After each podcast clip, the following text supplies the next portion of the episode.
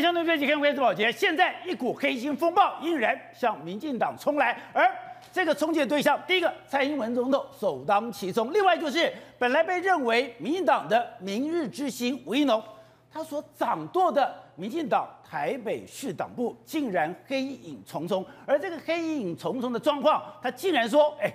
这两天事发之后，他才知道这个家族的背景，才知道这个事情的一个严重性。我们讲说，那你以前你都在干什么的？还有就是这件事情已经引起了一个内部的风暴，已经引起了内部的斗争，而这个风暴跟斗争能不能压制得住，现在有待观察。我们看到过去你在黑道电影里面，那个黑道讲反话，那个黑道祝人家长命百岁、子孙满堂，你会觉得听的人会非常恐怖。但现在这个场景。竟然就在民进党内活生生的上演了。民进党中评委评委召集人赵应光，他竟然对何志伟跟陈胜鸿怎么放话呢？他说：“你们的力挺敏感五内，希望此事到此为止。”评委展开召开，尽速处理何志伟委员的这个情谊。他感受到了有生之年会全力支持你们家族的任何选举。你表示看起来是善意的，可是。只要知道一点江湖事的人都知道，这就是一个威胁。此事到此为止。但陈胜鸿马上讲：“哎，赵先是谁的人？大家都非常清楚。赵应光跟他的儿子不是我团队的成员。”而我们看到了何志伟马上讲：“台湾不可以变成黑色岛国，民进党内部不可以有黑色豪门。”而这场风暴会演变到怎样的状况呢？好，我们今天请到了来宾，对代表首一的财经专家黄教授，你好。大家好，好，这是美岛电子报董事长吴子嘉，大家好，好，第三位是市议员李正浩，大家好，好，第四位是资深媒体姚慧珍，大家好，好，第五位是资深媒体王一德，大家好，好，第六位是资深的社会记者林裕丰，大家好，知道你现在可以明显感到说，这个黑金风暴冲向民党，不然民党中央党部为什么昨天连开两个记者会，开两个记者会就知道他们知道事态严重了，而且我觉得只有一个二百五。就是吴一农，你还搞不清楚状况，你现在还觉得你非常的无辜。民进党靠什么起家？民进党靠反黑金起家的一个反黑金的政党。哎，你是清廉勤政爱台湾，结果没有想到，你现在你的大本营，你的天子脚下的全天下第一党部，居然黑影重重。我就问两件事嘛，过去讲到黑金两个字，想到是国民党还是民进党？当然国民党，国民党嘛。我再问嘛。陈水扁是扫黑金起家的，是不是？当然，把台湾的台把台北市的所有电动玩具八大行业全部扫掉。陈水扁还让民进党第一次执政，对不对？过去黑金两个字就民进党。陈水扁上任之后，陈定仁担任法务部长，执行的第一个死刑执行力是正太吉，没有错。所以那个时候就。那个谁，苏贞昌干掉的正太吉，所以那时候就很清楚嘛。过去我不管陈扁后来怎么样，可是很清楚是国民党跟民进党在过去有个非常非常大的分野点，一边是跟黑道、跟地方派系、跟组织黑金有挂钩的，那叫做老势力的国民党；另外一边是支持土地青年的民进党嘛，对不对？这东西没想到几年执政下来的时候完全逆转。既然哦黑金不打紧。既然呢，黑金已经在民进党内部已经生根，而且发芽了嘛。欸、李登辉黑金最嚣张的时候，哎、欸，我从小在台北市长大，我们天子脚下，你再怎么样也轮不到黑道讲话啊。没有错，所以这件事情对民进党来说才是一个大风暴嘛。今天赵基友他怎么样，在地方是列管的北联邦的帮派分子，连北投分局都知道，对不对？就赵基赵基友可以左边被地方列管北联邦帮派分子，右边选上民进党的党代表。这东西还不够说明一切的问题吗？但吴一农说他不知道啦。吴一农不知道那是他的大问题嘛？你当台北市党部主任，你还可以不知道？那你怎么带下面的人吧？我一个个来讲，现在不是只有吴一农说不知道，每一个人都说不知道。徐国勇跟他站在旁边，他说他不知道。然后呢，今天他连爸爸吴一农也说不知道。结果最惨是什么？他爸爸。赵应光自己也说，我也不知道我儿子，我不知道我儿子干了什么事吧。他今天受访说什么东西？生得了儿生，管不了人心呐、啊。我感觉跟我儿子距离很大。我就问一件事情啊，你如果跟你儿子距离很大的话，你儿子这样当选证书是怎么来的？是你儿子因为长期评论时事、参加社会运动、野草莓、太阳花，在年轻人中哎有有有分量，所以选上的，还是靠你爸爸？在地方的力量、地方的组织，让你儿子选上的，你管不了儿子。所以你说，如果赵建佑没有他爸爸，他不过是张三李四王二麻子，你凭什么当民进党党代表？我讲白了嘛，一个年轻人，而且是二零一六年之后，民进党执政的党代表，有没有执政，那个党代表的含金量是完全不同的。我就说嘛，一个年轻人嘛，你要当党代表或者在政治上出头，就两件事嘛。一，要么就是你在这个这个社会舆论上啊，然后都参加社会运动啊，很会批评时事啊，哎，你出名了。另外一个就是靠你家人嘛，有组织有背景。有啊，我有开枪啊，我有吸毒啊，我有开这个救护车去撞人家呀。这个就是第二件事情。你怎么会不知道你儿子？我随便帮你查你儿子的案底哦，你看。多的密密麻麻，大家观众朋友如果有兴趣，打开去查诉讼书，一大堆密密麻麻的，有什么枪炮弹药的啦，有伤害的啦，有刑事的啦，有拿西瓜刀砍人的啦。你知道这些事情，如果很简单嘛，这些事情如果被起诉了，然后吴怡农说他都不知道，吴怡农不知道。好，再来，然后呢，这些事情都被起诉，要发生什么事情？一定会寄起诉书嘛，对不对？起诉书会进来？寄家里。他儿子跟他爸爸同住，哎，你爸爸看到这起诉书不会问吗？上辈子说，哎，我儿子赵介佑，哎，你真的相信他爸爸不知道吗？这件事情扯就扯在就是民进党这爸爸儿子，然后还有市党不准，每一个人遇到这件事情的时候，没有人承认他知道。吴怡农竟然给我你给我敢说什么？他完全不知道，完全不清楚，你知道吗？吴怡农四月二十九号还说他对赵介佑不认识啊，你知道吴怡农马上被他踢爆。你吴怡农在这登记参选民进党市党部主委的时候。后面的一个站赵赵应光，后面另外一个呢是赵继佑的姑姑赵新宇，是民进党市党部的执行长。你跟赵家人熟成这样，是他们两个陪着你去登记的。所以市党部一个评委的主委是赵应赵应光，这个执行长是他妹妹。哇！两个人把持整个台北市党部，整个台北市党部的大半大半江山就是他们赵家的。我讲白就是这样子嘛。然后呢，吴一农，你跟我讲说你不知道不知道这些事情，你不知道吗？你他市党部主委，你不会了解一下你在后面的人是谁吗？然后呢，赵基佑也不知道在台湾打仗吗？你知道打仗最基本什么？第一个人事，第二个情报，第三个作战，第四个后勤。你如果人事跟情报搞不清楚，你怎么打仗？哎。我如果跟你打斗，我就死在前面了，没有错嘛。所以吴怡农这个表现有像是一个过去民进党认为要去栽培的精英吗？他有展现他一个市党部主委应该要有的担当吗？而地方党部呢，没有处理。就算了，现在状况什么东西？现在状况是进入到民进党最怕什么？派系恶斗吗？什么叫派系恶斗？今天这不管是赵应光发的所谓声明，还有何志伟发的声明，你仔细去读那个，你根本现在已经没有人在管民进党死活，也没有人在管说什么民进党到底民民意怎么样啊？杀红眼啦，杀红眼了啦！我今天讲一下大家的，大家所谓他他们对于他们两个派系里面的恩怨什么东西？很简单哦，一边是陈胜宏，另外一边是赵应光。陈赵英光过去是一直跟陈胜宏混的，跟陈胜宏混的，在台北市赵英光能够在民进党党部扎根啊，然后有一些位置陈胜宏提拔的。结果呢，在这次台北市党部选举的时候呢，抱歉，赵应光没有支持陈胜宏推的薛宁，跑去支持王孝伟另外一个人，他们两个梁子就结上了。所以有这一次赵基友的事情哦。赵应光一直认为是陈胜宏在后面捅他的。好，那我就问问了，我不管你是不是这样捅他的，好了，你再怎么样，你摸摸鼻子认了嘛？结果没有摸摸鼻子认，既然发出一个声明稿，活像黑道的追缉令。因为我们常在看电影，或者是我们以前听过江湖传闻说，当有黑道老大助你全家平安、长命百岁，你要吓得浑身发抖。哎，今天赵英光的这个公开信就有这个味道。哎，刚才怎么讲？非常感谢何志伟委员的力挺，感受到了何志伟的有情有义。这件事情我对不起党跟陈胜鸿董事长、何志伟委员，才有希望这件事情到此为止。评委赶快召开，尽速处理何志伟的这个情谊，我感受到。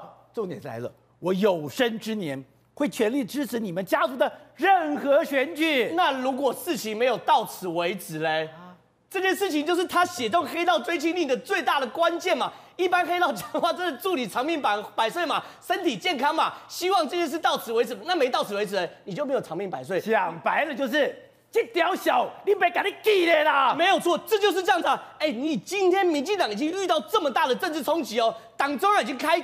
开记者会要你赶快处理哦，下面的平昭不处理，写这种黑道追缉令，然后呢，何志伟今天声明直接说什么，也没人跟你怕。何志伟直接说什么东西，台湾不可以变成黑色岛国，民进党内部也不可以有黑色豪门，然后直接点名赵介佑在二零一四年入党的时候，当时的主委的国策顾问是谁谁谁，翻了翻了翻了，直接全部都讲出来嘛。然后呢，二零一六年赵介佑吸毒抢救护车连撞伤车的时候。他请辞四党部代表没有足没有请没有处理，那个时候主委又是谁谁谁，这是翻了嘛？他把所有事情全部讲出来嘛，直接讲了嘛？你今天不要跟我五四三，你就是黑道，你黑道就给我离开民进党。那这件事情，请问赵一光看到何志伟声明后会发生什么事情？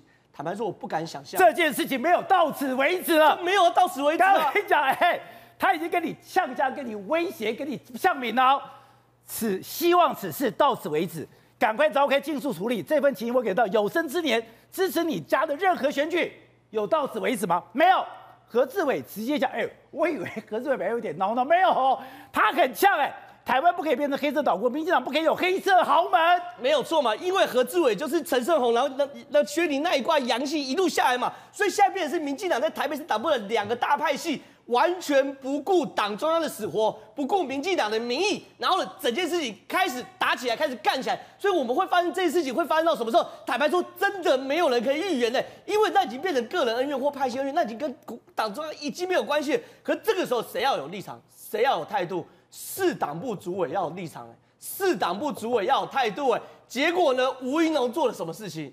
吴云龙说：“希望给赵介佑三天，三天后让他回来跟我们回复一下你的状况是怎么样。下礼拜一我再召开这个会，我不管你今天中间开会什么状况下，你现在唯一能做叫做快刀斩乱麻，对不对？什么叫快刀斩乱麻？他们带领我们壮阔台湾吗？他壮阔台湾什么东西啊？台湾都变黑道来壮阔台湾。吴怡农现在可以做什么东西？我也被开除过，吴董也被开除过啊。这东西程序我很了解啊。你四党部可以直接提建议案，建议开除。”提建议号给党中央的党中央，哦、国民党都马上送上去。对，送党中央嘛，我们市长部事情就没了嘛。我送党中央之后呢，那你要哎，党中央这边要找他来开，呃，找他来来来申复什么？那是党中央的事情。可至少我在市长部这边已经止血了嘛。你二十七号到现在搞到三十号，什么事情都没做，然后呢还讲白了，毛泽东讲过，革命不是请客吃饭，不是绣花，不能那样温良恭俭让。革命是一个阶级推翻另外一个阶级暴烈的行动。讲白了，搞政治就是革命。你没有那个 keeping，你跟人家搞什么政治？我那个时候被开除是怎样？隔前一天是台风，他还传赖给我，然后叫我说隔天去开会。我还跟他讲说隔天是开风，你开什么玩笑？啊，又延一天，然后呢也不过延两天，延两天，然后呢就送党中央，然后几乎就开除了。这些自己没有什么程序，没有什么照规定要三天什么，没这种事，而且。民进党是中央党部，不是地方，那不是行政机关，他随到开会就可以的啦。是啊，所以这件事情哪有什么什么三天照内规？我如果今天是吴怡农，很简单嘛，我就开除掉，我开除掉送党中央嘛，我送建议案开除党中央的考纪会，要不要开？那是党中央的事情嘛。可是吴怡农为什么没有？很简单呐、啊，他登记的时候后面有两个人呐、啊，一个是赵继佑的姑姑，一个是赵继佑的爸爸，就是那么简单嘛。董事长，民进党真的炸锅了哎。赵英光，我光看赵英光这个我就觉得很好笑了，哎，真的可以像周星驰那种黑色喜剧的味道。问候你的家人，问候你的长辈，先问候你的小孩，哎，敏感五内，希望此事到此为止。然后呢，我的有生之年会全力支持你家任何选举，摆明了就是一个威胁，就是一个恐吓。结果，哎，陈胜鸿、马博的天赵先是谁的人？我相信大家都知道，我确定是赵英光跟他现在儿，赵英光先跟他儿子，不是我团队的一个成员。好。何志伟马上讲哦，你今天发生任何事情，你的主委根本不是我，你是民进党党员，你根本不是我团队的成员。这个事情哦，一个关键一句话了，谁给赵英光的底气呀？啊，这个问题很简单嘛，赵英光凭什么？赵英光我们过去听过这个人吗？没，他凭什么能够搅到全台湾变成这整个民进党变成搅翻天呢？这不是他嘛，对不对？但后面有力量的人嘛。不然他凭什么有这个胆量？关键话，他可以扣谁的那个人？关键就两句话，他那个整个海里面两句话嘛。这这个事情到此为止嘛。啊，这个是好意坏意？坏意呀、啊，当然拍意嘛。希望只是到此为止。告家委记嘛，这表示后面是谁在搞他？啊、他认为后面是何志伟搞嘛，所以这个事情到此为止啊。我跟你讲哦，这是这是天下第一威嘛。是。然后第二句话很简单。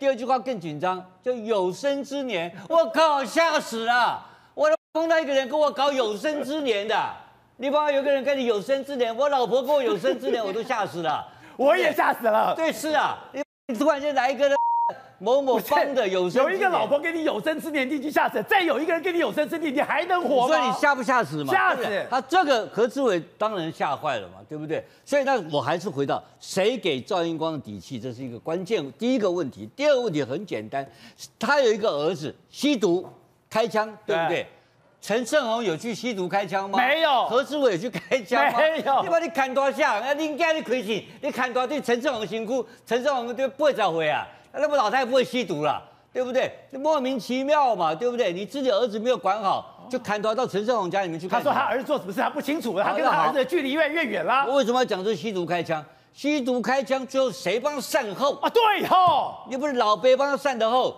问题那个枪是什么枪？道具枪，对不对？我觉得讲了不可能道具枪嘛，所以剪掉一定要介入调查，怎么可能道具枪？这道具枪让赵英光多没面子，他那个公司多没面子。我要是北联邦，我觉得很没面子，搞个道具枪太糗了吧，对不对？道具枪可以 biang biang 吗？胡说八道，所以他随便可以吸毒，随便路上可以开枪，这种咖，这个咖，这都不是陈胜鸿害他的，都是他儿子搞的。那他去善后，他哪来的力量善后啊？北投北投分局为什么要配合他？对哈、哦，北投分局凭什么配？为什么配合他？他什么？他一个妈祖协会，是最近又刚又开枪了，开枪的人已经自首了。为什么一天到晚他们家在开枪？奇怪了，他儿子开完枪，他们公司人开枪，他们在干什么？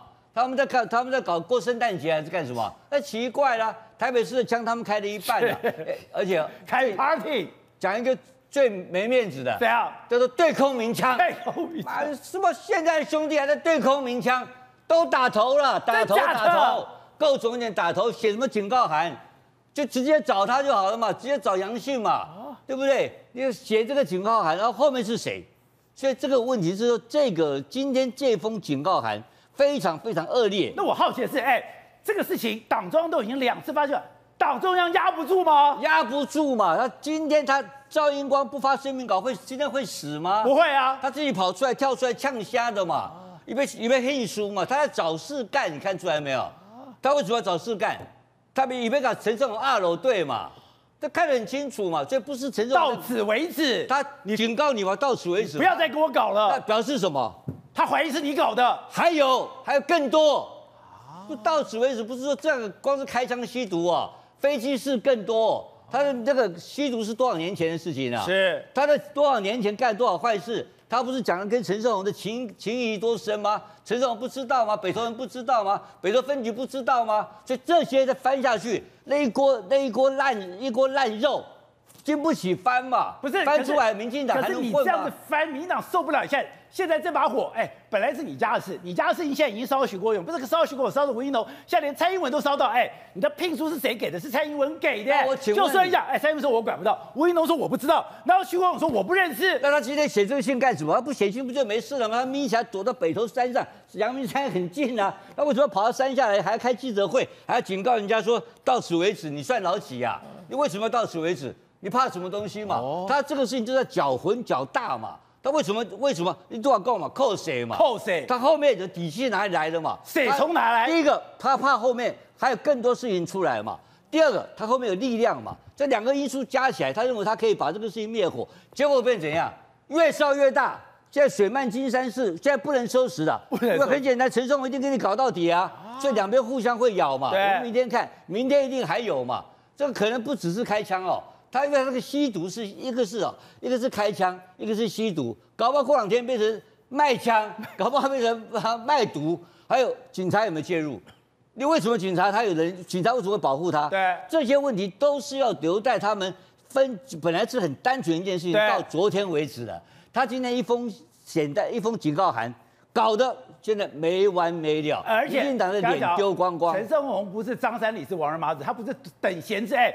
他是民进党创党元老哎，何志伟你也不要看这样，薛凌在那边也是有力量的哎，代表说这件事情说真的，你不讲大家往后后一退，就是让上出一个空间，这一次没事，你逼着何志伟必须跟你干到底嘛。所以我就很奇怪，还是我回到我第一句话嘛，谁给赵英光的底气嘛？你为什么要这时候出来闹事嘛？就家丑不外扬，已经闹了一半，是你家的小孩在开枪，你家小孩吸毒，你还自己出来闹事。天下有那么笨的人吗？只有一种原因嘛，就老子够力，你们别告了，跟你抢赌博，你不要闹，就这种心态，这种价值观，这个可不可恶？所以这个跟阿扁叫扫黑金，那是变成一个历史的笑话而已嘛。好，有这种人物存在。好，玉凤是刚才讲到的，先不讲，我根本不知道这个绍兴家族在整个北投，对，居然有你说。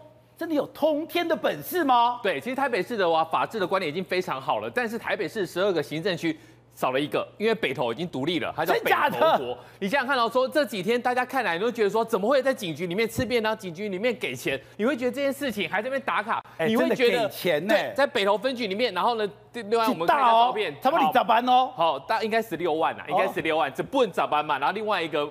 没有到这部嘛，大概十六万，然后呢还可以这边吃便当，从中做这些东西，你看起来你会觉得荒腔走板，但是如果你知道这十年来北投人过的是什么日子，你就会知道说，其实北投已经变成北投国了，它已经不归台北市管了。好，我们先来看一下为什么北投会管不了，科比一定管不了，为什么呢？因为你的分局长，台北市长，你管不了。台北市长你要管，你要必须你要知道说你哪个地方要放什么人，你必须要放的分局长。但是如果这分局长不是走你的路呢？如果这分局长去来来我我来你这边当分局长，我不用走市长的路，我不用证明说我的能力，我不用证明我的行事底，我不用我的战功，我只要走了赵英光的路，我只要走了赵氏家族。我就可以来当分局长。那宝杰哥，你觉得他会去听谁的？怎么可能？我跑过台北市，跑过了六年的时间。每一个台北市长，他要掌握台北市，第一件事情，我要掌握警察局。对，我不掌握警察局，我管不了台北市。所以这个想法完全正确。赵应光也是这个想法，他是地方名人，他在那个地方，在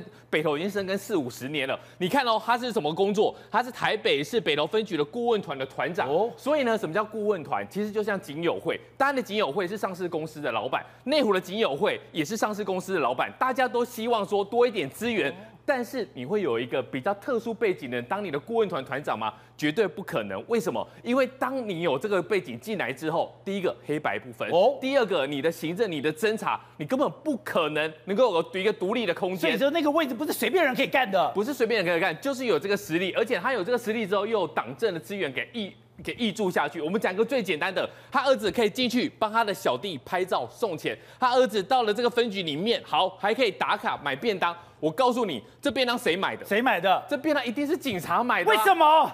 呃，赵介佑可能自己买便当去给他吗？不会吧？他可以自己叫 Uber Eats 来有便当吗？那是谁买的？时间这个东西照片一出来的时候，北投的警察就讲了，请大家来查说这便当谁买的。如果他的警察帮他买便当，对，他的小弟借题出来，然后呢，赵介佑可以去看他，还可以拍照打卡，然后，哎、欸，大哥，我我肚子饿了，哎、欸，有没有便当？有没有便当？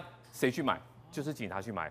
警察同仁这个心理是怎么想的？因为这是北投国啊，所以这件事情好像就已经合情合理了。如果我查得出来，就真的是警察买的，那你就知道说他爸爸赵氏家族跟赵杰友在北投他们的势力是多么的庞大，他们可以做到。大对，因为北投这件事情，其实大家讲讲太离谱，台北市已经没有让你投案的。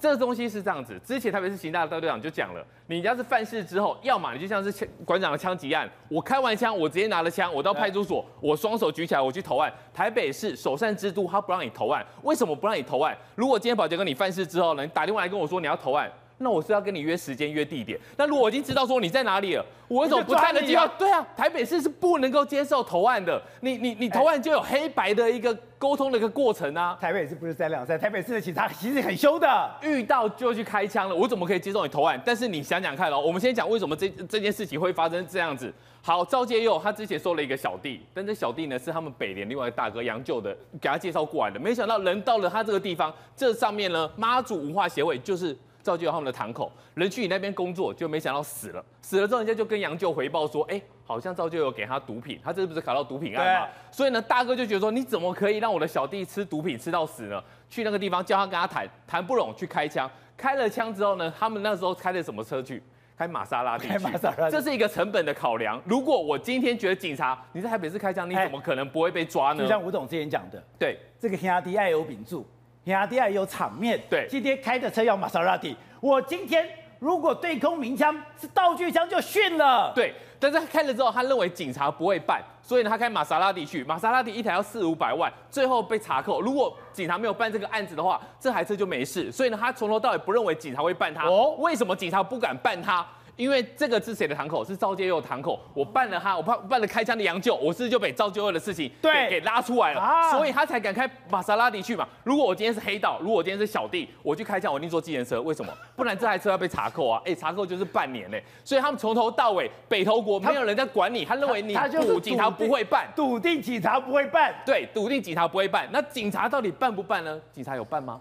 全世界都知道是杨旧开了枪啊，是杨旧他也没有在客气，他也杨舅也也说就是我开的啊，也没有在客气啊。你说这件事情如果没有闹大，这件事情就传过水无痕了。对，传过水无痕嘛，因为他没有打死了嘛，你玻璃换掉就好了嘛。但是因为是媒体曝光，是刑事局去查的。为什么刑事局要去查？因为他知道说从头到尾北投你不打算办，你也没有机会办。你为什么没有机会办？你根本没有这个心呐、啊。所以呢，到最后才知道说四月十号开完枪，然后知道要去抓他了，刑事局要去抓他了。四月二十九号上午大概七点半八点的时候，他们去那个地方。对，这个场面大家傻眼了，两台 Porsche 的凯 Porsche 一黑一白，然后开过来，开过来之后呢，小弟哦去撑伞，这场面我我我一开始以为说这个是总统莅临场所吗？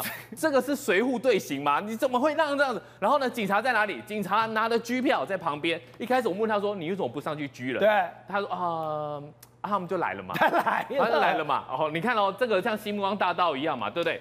走上去之后呢，他的亲朋好友先过去那个地方跟你握个手，然后哎，兄弟加油，等你出来。这个场面，这个场面在台北市是不可能发生的，这个就是一个黑白共治。如果不是黑白共治的话，没有任何一个警察单位，我其他其实我不知道啦。台北市除了北投国之外，不可能发生。好，董事长，另外现在是台北市警察局有一个值得关注的是，台北市警察局跟中央开干了。对，这个太奇怪一个事情了。第一个就是说，陈家清署长居然用公开放话，叫台北市警察局局长陈家昌交出他的手机给刑事警察局。哎，你可以私下打电话啊，可以用行政命令都可以啊。为什么要公开放话干嘛？呛虾？为什么？然后呢？为什么要用手机交给刑事警察局？陈家昌怎么回应？哎，不去刑事警察局，我要去北检啊！他不，他北检比较公信力。我靠！我 不相信你刑事警察局。台北市警察局的局长告诉我们说，这刑事警察局没有公信力，怎么会这种事情？陈家昌七月十六号退休，届龄退休，他吓死了。为什么这个手机那么重要？我手机很重要吗？为什么不知道？陈家清为什么要？所以我大胆假设，为什么要看他的手机？为什么要看他手机？看通联嘛。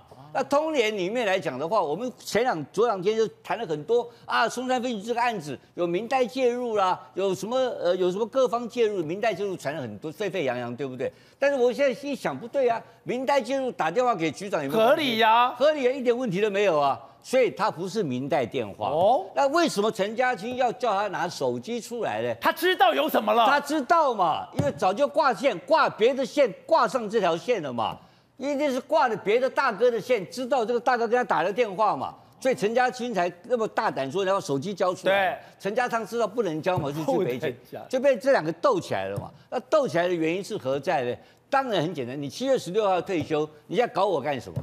因为他搞他的原因，他当时他就跟他争过警政署长，你忘了没有？他在当台中市警察局长的时候，他当高雄市警察局长嘛，所以他们原来就有一些恩怨在里面。他这一次他想搞他一下。如果七月十六号这个事情真的办出来，他跟有某些不当的人员有这个所谓的通联记录，而造成了这个整个分局门口的道歉事件，黑道跟警察两个警匪道歉的这个故事发生的话，那我请问你，陈家昌还要退休吗？啊，不要退休了，对，退不了了，退不了就给我等着法办了嘛。他要搞死陈家昌。为什么陈家清署长要搞死陈家昌？为什么要搞死陈家昌？这个事情太奇怪了，我不太能理解。为什么要搞死他？所以搞死他背后的动机是什么？这个事情太奇怪一件事情，那一定有一个很重要、很重要的因素。那这个陈家清是谁的人嘛？我们也知道嘛。他一开始在这一届的这个苏贞昌内阁里面，他就跟徐国勇干起来了嘛。他就在跟徐国勇干起来之后，他就跑，他就投靠了苏贞昌嘛。是吗？那他在苏贞昌百分之百苏贞昌人嘛。所以下一阶段七月十六号的。台北市警察局局长人事案一定是有很大的争议嘛，甚至于因为建林退休哈，对，现在应该作业中了。哦，他半年作业一次嘛，对，所以早就作业了。那柯比应该也知道，柯比这个事情也没有讲半句话，你不觉得这个事情很奇怪吗？这个变成什么？刚刚讲的叫做党政斗争，这个叫做警察高层斗争，我看这个搞起来绝对又是一个翻天覆地，又是民进党执政的一个非常非常大污点，叫做警戒的大污点。关键时刻最给力，陪你对抗三 C 恶势力。我是金亮小紫，我含有山苍子花青素，二战时可是皇家空军的秘密武器哦。它让飞行员执行夜间任务精准无误。还有我的好伙伴玻尿酸、柑橘类黄酮，还有虾红素、叶黄素哦。晶亮小紫给你全方位守护，永德金盏花萃取叶黄素。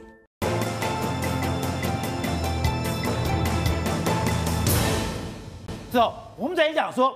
李嘉诚父子大动作的，哎，非常巧，无预警的哦，是把所有的财产交代的清清楚楚，没错，交代清楚楚里面就讲，我在海外，你都说我把钱给移出去了，移到了香港，移到了不是，移到了英国，移到了加拿大，移到了澳洲，没有，我海外的资产只占我总资产的十趴左右，我大部分的钱还在中国大陆，还在香港，没有想到这样一个动作出来以后，今天香港恒生指数大跌，跌了五百七十八点，你说现在？香港出现了一种恐怖的末日气氛，而且不只是香港，现在整个中国呢也弥漫了一股对未来的经济非常不知道该怎么办的一个状况。为什么这样说？今天股市里面来说，香港恒生指数跌了五百七十八点，为什么要跌这么重呢？当然，大型股全部领跌。照理说，哎，昨天长江实业公布说，我的这个我的东西比你们想象中更多啊！我人在中国，心在香港。照理说，今天长实应该涨，没有，长实今天还是跌。那为什么跌呢？其实重心跌在什么地方？跌在很多大型股，包括阿里巴巴，包括说美团、京东，全部都出现大跌，甚至很多银行股都出现大跌。宝杰，那一个国家的银行股出现大跌的时候，那就是一个不妙的这个状况，甚至连今天的上海股市也出现一个下跌的这个状况。哎，上海股市呢，距离这个高点已经非常非常遥远，它目前是全世界为很少数人没有跟上，完全没跟上美国股市的一个地方啊。是哦，你之前讲说。中国的股市要非常的注意，非常小心。底下留言还骂骂我们说，哎，没有这回事，根本就是这回事了。而且我们跟大家讲，市场多惊险。我们如果看一个国家银行，你看我们最近台湾股市是不是很好，对不对？我们的银行股都创了这个新高，因为我们今年的经济很好。我跟你讲，中国的银行，这是工商银行，你看它的股价居然是这个样子。中国银行股价居然是这样。你照理说，如果你中国的经济很好之后，应该是往上走了，就没有，你是往下走了一个状况，往下跌，全部都往下跌。我们跟你讲。他们甚至表现的比汇丰都还更差。汇丰照理说，哎、欸，他在香港被他打压怎样？哎、欸，他居然还慢慢的往上冲，哎，你你可以知道说，整个中国大陆民众或者中国大陆境内，大家对于中国大陆的经济到底是多么不看好。另外跟大家讲，我们前几天不是公布我们台湾的这个营收哇，什么这个联发科创新高，台积电创新高，友达创新高，连很多公司全部都创新高。我想讲。中国大陆公布了海航亏损创新高，怎样亏损创新高？他当他公布了这个亏损来说的话，总部亏损了六百四十亿人民币。六百四十亿人民币的话，你乘以这个五的话，约莫是亏了三千多亿台币。他公布出来的数字，整个海航的股市全全部出现一个大跌的这个状况。一家公司亏了三千多亿。对，那另外一个你可以看到，不只是海航哦，所有的航空股都出现，国航、东方航空、南方航空全部都出现一个大大。大跌重挫的一个局面，全部都是亏损的非常严重，所以告诉你什么？中国经济绝对不是我们在外面看到的那个样子，中国大陆经济真的可能会出现非常大的问题在今年。你看哦，我们的长荣、我们的华航，我们还有撑呢。对，毕竟你说你的旅客人数减少，对，可你的货运应该增加。对啊，所以照理说应该这样子啊，结果没想到中国大陆的很多产业都出现一个不好的这个局面。再来是什么？为什么大家现在会怕？因为现在中为什么李嘉诚会怕？因为中国现在开始约谈所谓大型的企业，开始你看中国大陆这个是华尔街日报的说，他要开始约谈大型的科技股。现在除了我们知道了，包括说像腾讯、阿里巴巴，甚至美团之外，现在可能还要约谈更多公司，包括什么滴滴出行啊，包括说像这个抖音啊，很多公司全部都要被约谈。意思是什么？现在中国大陆要打压这些大型的企业，要从你大型企业里面挖钱出来啊！哎，可是你中国经济已经是在。非常辛苦的喘息当中，对，你不把他们全部压死吗？没办法，他们过去因为党培养他们赚了很多钱之后，现在党需要钱的时候，当然要挖你。哎，他一口气亏每一个这个法都是几百亿人民币，几百亿人民币，几百亿人民币，这样当然可以花。所以你别说啊，党缺钱到已经不管这些企业的死活。国家需要钱，国家需要钱的话，那你只好交出来。好，其实最近有一件事，我觉得大家可以留意一下，就是他习近平。他最近到了这个广西去考察。那在广西考察的时候，你可以看他的脸，他其实脸呢是相当相当的忧心的这个状，相当凝重。是，他就会说什么？他这个地方去到广西，广西我们知道，在中国的长征，从这个江西往南打到这个这个广西，然后进入贵州，一路往上。有一个叫做湘江血战，湘江当时是几乎呢，他们被国民党的军队追的时候呢，快要挂掉的时候，然后这时候打了一个湘江血战，让共产党有一息喘息的空间，然后到了遵义，然后就往北走。遵义会战，遵义之后确定毛泽东是这个党的时候，往北那时候才能够活下来。是，所以他在为什么他要到？所以他们能够活到遵义，是因为。打了一个湘江血战，对，那为什么他这时候要到湘江血战这个地方去呢？他意思是暗示你什么？我们现在也在这样一个局面啊，也就是说，中国现在的处境就是湘江血战。对，也就是说，他其实有意无意中间呢，要鼓要鼓励大家的时候，那就用这样子这样的方式，哎。湘江血战是共产党最惨的一个时候，照理说怎么会在这个时候去这个地方呢？大家就觉得，哎，那是生死存亡一线之间呢。所以他其实也某种程度是暗示了，他就当然他就说我们要伟大复兴啊，我们这个在困难之中也要完成这样的任务。但是你可以啊，从诸多的蛛丝马迹都告诉你，中国真的非常危险。另外一个，我觉得这个也非常有意思，叫做台积电。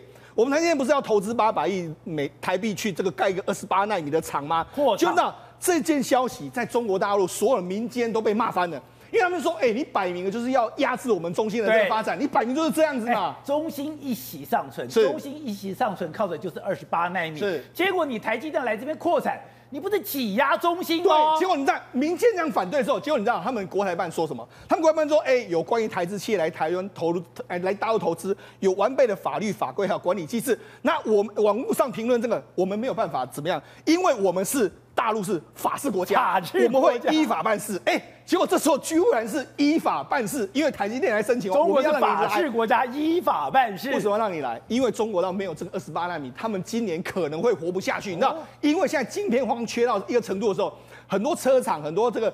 这个所谓 LCD 的厂，这个所谓 LCD 监视器的厂，很多科技厂都没办法工作下去了。这个对中国大陆打击更大。所以你看，他们嘴巴说一套，就说啊，我的民众都说不要让台积电来。问题是，他们官方相当的清楚，还是要让你来。而且听说在下个礼拜都有具体的会签署相关的协议，就会签出来。所以呢，其实这这么多的蛛丝马迹都告诉你什么？从股市的大跌。从他们的亏损的幅度那么大，从那个习近平他的态度，甚至连这个国台办的态度，都告诉你，今年的中国真的会感受到美国制裁你之后的一个非常庞大的这个压力。所以，施总，那现在台湾跟中国这完两个完全不同的方向走下去了。当然，哎，宝姐，我们刚公布我们台湾的第一季的经济成长率是八点一六，非常好，对不对？其实中国大陆的经济成长第一季更好，他们十几趴，那有什么好怕的？但是问题是这样，中国大陆公布之后，它的股市照样在跌。为什么？告诉你，人民没有信心嘛。那台湾呢？公布之后，股市在往上冲，告诉你什么？台湾是真，你看台湾股市是往上冲的，中国股市是没有涨的嘛。那告诉你，再有好的数据都没有涨，那告诉你一个什么东西？中国大陆大家对它的前景呢，真的是打上一个非常大的问号。好，师傅看到了香港股市大跌，在香港。在中国，真的对经济的前景如此唯疑不安吗？我我觉得有几个原因哦。第一个就是说呢，最近哦，中国大陆呢，它开始一系列的，就是对于这个呃一些所谓的大企业哈，他们用名义讲说我要查你的反垄断哦，因为你们这个企业规模太大了，阿里巴巴啦、美团啦什么，这个规模这么大，可能会形成形成一些所谓的不公平竞争，对，所以要查你的反垄断。但是呢，也有部分的一些这个说法是提到说，哎，可能你们这些哦。呃，目前的这个大型集团，因为他们早年开始慢慢起来的时候，其实也是小企业。是。那为什么能从小到大？一定呢，当时哦，受到这个国家或当地政府非常大的支持。国家给钱。对。那当地的政府也好，或当时的这个主政者是谁？江泽民、胡锦涛。所以我想，其实早期这些企业，他们跟这些高层的领导人，应该都培养了还不错的一些，不管是默契也好，或关系也好。但是呢，现在哈，这个当家的人是谁？习近平，但习近平不担心杀鸡取卵吗？你现在这些都是中国的经济火车头，我把你这些中经济火车头全部砍掉，我难道不担心整个中国的经济就崩溃了吗？我觉得现阶段哦，应该是有一点，就是先震慑你、震慑你，要告诉你说现在组织是谁呢？我这个时候呢，当然要低调啊。人家常常讲棒打出头鸟。我这时候呢，可能还去不知道哪里搬了几亿、几十亿，然后在这个家里藏的私房钱全部投入股市。人家一查就是，因为现在都电脑化嘛，那你一查就知道，哎，你哪来那么多钱？照你的所得，照你的这个呃单位的一个这个所谓的一个月薪来说的话，你你怎么会有几千万、几亿来投资股市？那这个时候当然大家要低调一点嘛。人家讲棒打出头鸟，这个时候谁在出头就谁倒霉。这时候哎，越低调越好。所以呢，其实哦，我们常讲哦，这个股市里面资金就是它的氧气。你如果股市吸不到氧气，你怎么涨？哦，所以呢，其实最近这一段时间，我觉得在雷厉风行的时候呢，市场特别是一些所谓的真正有钱的，那那些钱怎么来的？我们不知道。那些所谓大户也好，或者说一些所谓的呃高层高干也好，这个时候他们一定什么？沉潜再沉潜，低调再低调。那你市场如果没有大规模的资金进去的话，其实坦白说，即便你的经济数据好，或者说哎这个公司获利也不错，但是呢，哎就是不会涨。好，辉子是刚刚四中讲那个事把我吓到。我们的第一季成长率居然到八了，八点一六，八点一六，这个数字十年来新高。十年前那一次是金融海啸之后一个大反弹的复苏。你有没有看到这个走势图？这走势图还是只有从二零一九年第一季开始而已。所以从一点八八，然后到慢慢，我跟你讲，我现在手上看的是主机总处最新的资料，它是从从二零一一年开始，从二零一一年整个下来看下来的话，你会吓死。你就说，哎，本来二零一一、二零一二。大概都只有两趴多，二零一四年是四点七二趴，已经算好了。再来蔡英文执政之后，二零一七年开始是三点三一趴，二零一八年二点七九趴，二零一九年二点九六趴，结果到二零二零年跳到三点一趴，二零二一年的第一季直接来到八点一六趴，哎。这数字你会觉得它只是这一季的一个好的开始而已吗？其实并没有，它会持续畅旺。为什么？因为根据主计总处的一个资料，他说为什么表现会这么好？最主要是不管是内需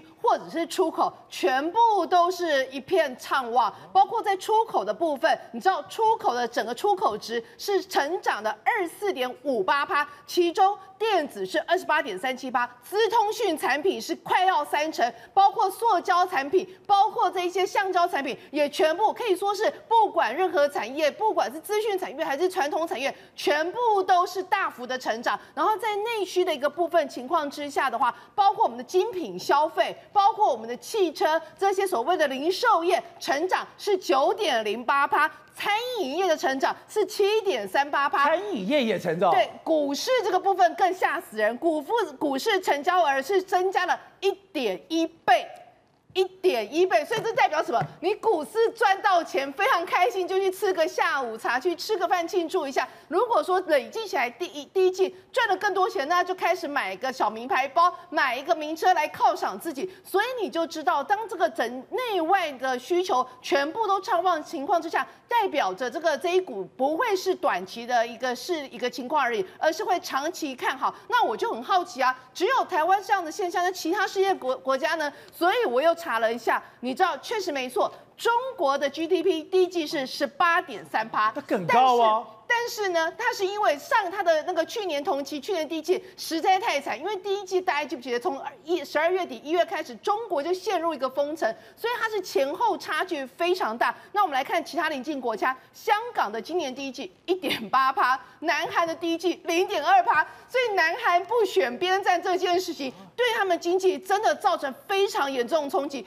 竟然是零点二。难怪文在寅吓死了，五月赶快要去见拜登。对，而且不止文在寅吓死，整个南韩。的所有的那个企业企业的大佬全部都吓死，所以联名要求文在寅赶快释放李在镕，结果后来拍谁被拒绝，所以这个零点二趴，我看起来短期之内应该不会有很好的一个起伏。那提到中国这个部分，中国这个问题真的很没很严重，因为呢，我们刚刚提到中国的第一季成长虽然高达十八趴多，但重点是大家还记不记得我们昨天提到了，它现在有非常出台很多的政策，都是要干嘛？都是要怎么空污？达标都是要一些呃节能减排，这所有的一切都会冲击到他们的开工率。钢铁叫什么？钢铁叫工业之母。当你整个工业这个部分都开始产产能大减的情况之下，就代表你其他的基础建设，代表的你的一个住宅，包括你的房地产这边，全部都会因此而慢下来。所以，当火车头开始减速了，整个中国经济有很大的隐忧。走。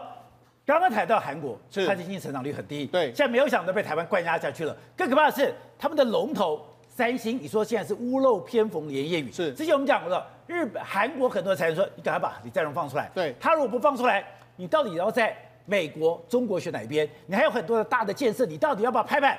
我没办法决定。是，但文在寅竟然还是要把它关到底，还不止如此，三星现在要付三千亿的遗产税。而且很多的这个大佬就是说，把李在镕放出来，因为他可以决定整个方向。请问韩国总统是李在镕还是我文在寅啊？所以文在寅不可能会放李在镕出来的。所以李在镕想都别想。如果放李在镕，就代表我不算什么了。当然了，他因为他出来之后，所有的产企业家可能就会跟着他走嘛。那所以文在，你说李在镕在韩国有这么大影响力？三星集团占整个韩国 GDP 的百分之二十，所以尤其是。紧接着，文在寅在五月二十一号，他要去美国见拜登嘛？如果见拜登，文如果三星集团就说，哎、我要投资多少？这样下去之后，请问你文在寅，你还有你的风光都被李在镕抢光光嘛？那尤其是什么？李在镕本来就是文在寅的政敌之一嘛。李在镕过去一段时间，你本来就跟朴槿惠家族非常好。你三星集团从朴正熙时代就是受你们他们的奶吃他们的奶水长大的嘛，所以你就是你其实就跟文在寅就是个敌对，他不可能会放他出来的。尤其明年又要选举了，他不可能会放他出来。所以他现在他现在啊追杀三星啊！你看他们现在要跟他课遗产税啊，遗产税三千亿，三千亿就给他磕下去啊，创了这个世界纪录。你看。逼了什么？三星要把这个、欸、李健熙当时他在继承遗产的时候，一百八十七亿就已经是天价。是，现在到了李在荣要承接要三千亿。对，因为韩国特别的伺候你嘛，他给你查的非常清楚嘛。李健熙有什么财产什么，他要把查的非常清楚嘛。查清楚之后呢，他现在就给你磕了三千亿。三千亿现在逼了什么？李健熙他们这个三星家族要拍卖李健熙的一些名画，听说什么莫内的名画，很多人名画全部都跟莫内都被拍出来。那所以告诉你什么？韩国文在寅他其实在打压三星，他也是持续在打压。我们就讲，其实。一开始的时候，他原本想要借着打压三星来获得年轻人的支持，因为在韩国也是一样啊。三星集团的这个这么好的时候，其实某种程度它也是代表了对年轻人的剥削嘛。只是打压到现在为止，他自己已经政治的整个，他民调现在已经跌破三十，跌破三十，他根本已经没办法跟三星之间互相的对抗。所以在最后的一段时间里面，我认为他会继续的不会放文李在镕出来，因为放李在镕出来的话，可能对他明年的选举又是一个更加不利的因素。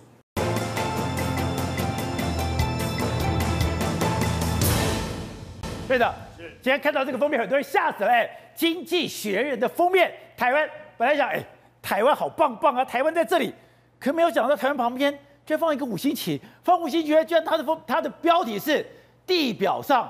最危险的地方，对，没有错。那么经济学人的说法并没有说错，为什么呢？因为呢，并不是说啊，台湾呢是地表上最危险的地方，所以就有战争了，就有什么？哎，现在缅甸屠杀自己的同同胞，杀了一千多个人呐、然后呢，在全世界各地有战争啊，叙利亚飞弹以色列炸来炸去啊。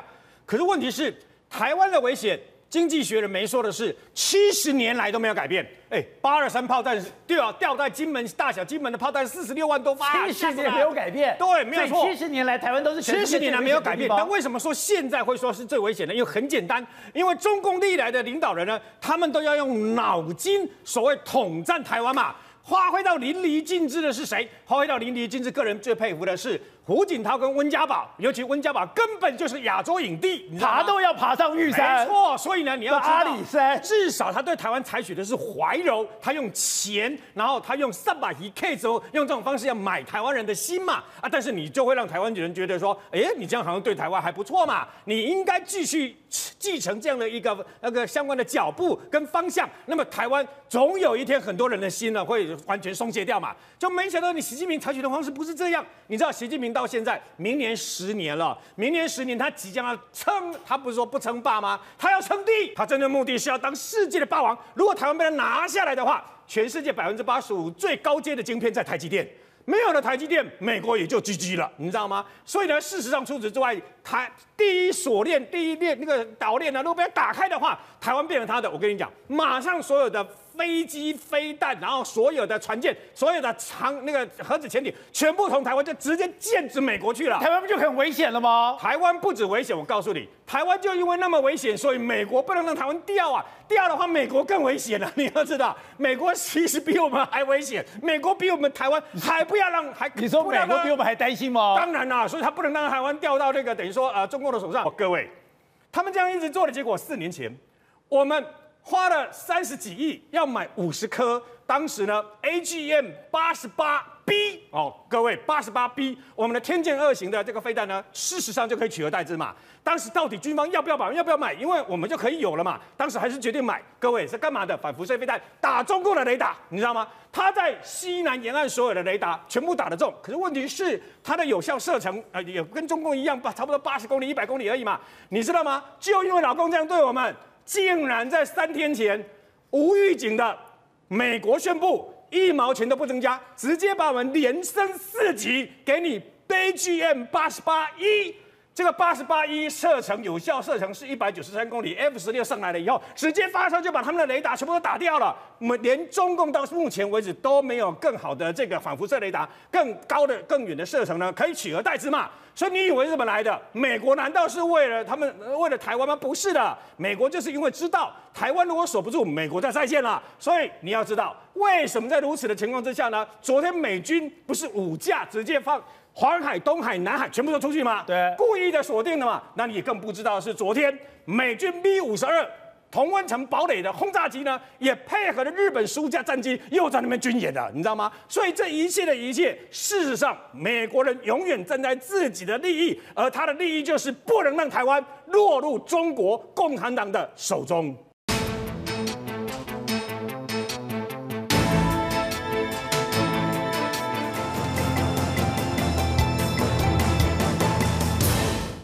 关键时刻，我们看到了民党现在发生的黑金风暴，民进党中央党部真的出手了。民党中央党部昨天就两连开着两个记者会，要求台北市党部你赶快给我处理这个问题。结果台北市党部还是慢慢吞吞。不但如此，台北市党部还爆发了整个派系的斗争，而这个派系的斗争又引发了这个赵英光，他真的太妙了。过去我们知道，你要威胁人当然可以，威胁人都私下威胁，威胁人就是透过人威胁。结果你用一个公开信，直接对着民进党的大佬陈胜鸿，对着民进党的现任立委何志伟，居然讲我感谢你的有情有义，然后呢，我敏感五内，希望此事到此为止，不然我的有生之年会全力支持你们家族的任何选举。任何有黑道背景、有江湖经验都知道，这这根本不是感谢，这根本就是威胁。所以你就看到何志伟。跟陈胜鸿马上就放话回去了。放的话，我要确定的是，赵英光先生跟他的儿子不是我的团队成员。何志伟更没有在客气，台湾不可以变成黑色岛国，民进党不可以有黑色豪门，代表这把火要继续烧下去。看到了台北市党部，他完全没有能力处理。台北市党部的吴怡农就坐任的整个事情的发生，这个时刻就看到了中央党部出手，出手就赵应光。他就宣布辞职，马上辞去他的位置，也就是这个风暴到此为止了吗？如果这个风暴没有到此为止，还会延烧到怎样的程度呢？好，这一段里面，资深媒体人黄创夏也加入我们的讨论。创夏你好，大家好。照民党这个黑金风暴真是太精彩了，不但是哎，在首善之都天子脚下，竟然黑影重重，更夸张的是哎。两边的派系完全不顾颜面的开打，而这个开打，刚刚讲到的火线直烧到党中央，没有错。赵英光的白目之处就是什么？把天子脚下以为是阳明山脚下，他在阳明山脚下北头，他可以横着走。可今天这边是天子脚下，是首善之都，我都没有讲，他都完全没有搞清楚台北市是多重要的地方，是民进党的台北市党部。哎，每一个台北市长都说中山区开枪分享掉人嘛，对不对？这东西是一点都不能错，可是赵英光就干嘛？把他在北投处理事情那套拿到全国媒体面前处理嘛？你看他今天发这个声明稿，活像什么黑道威胁力嘛？你怎么会发这种声明稿？还说什么东西？我非常感谢何志伟委员的力挺，我感受到何志伟有情有义，我希望这件事到此为止。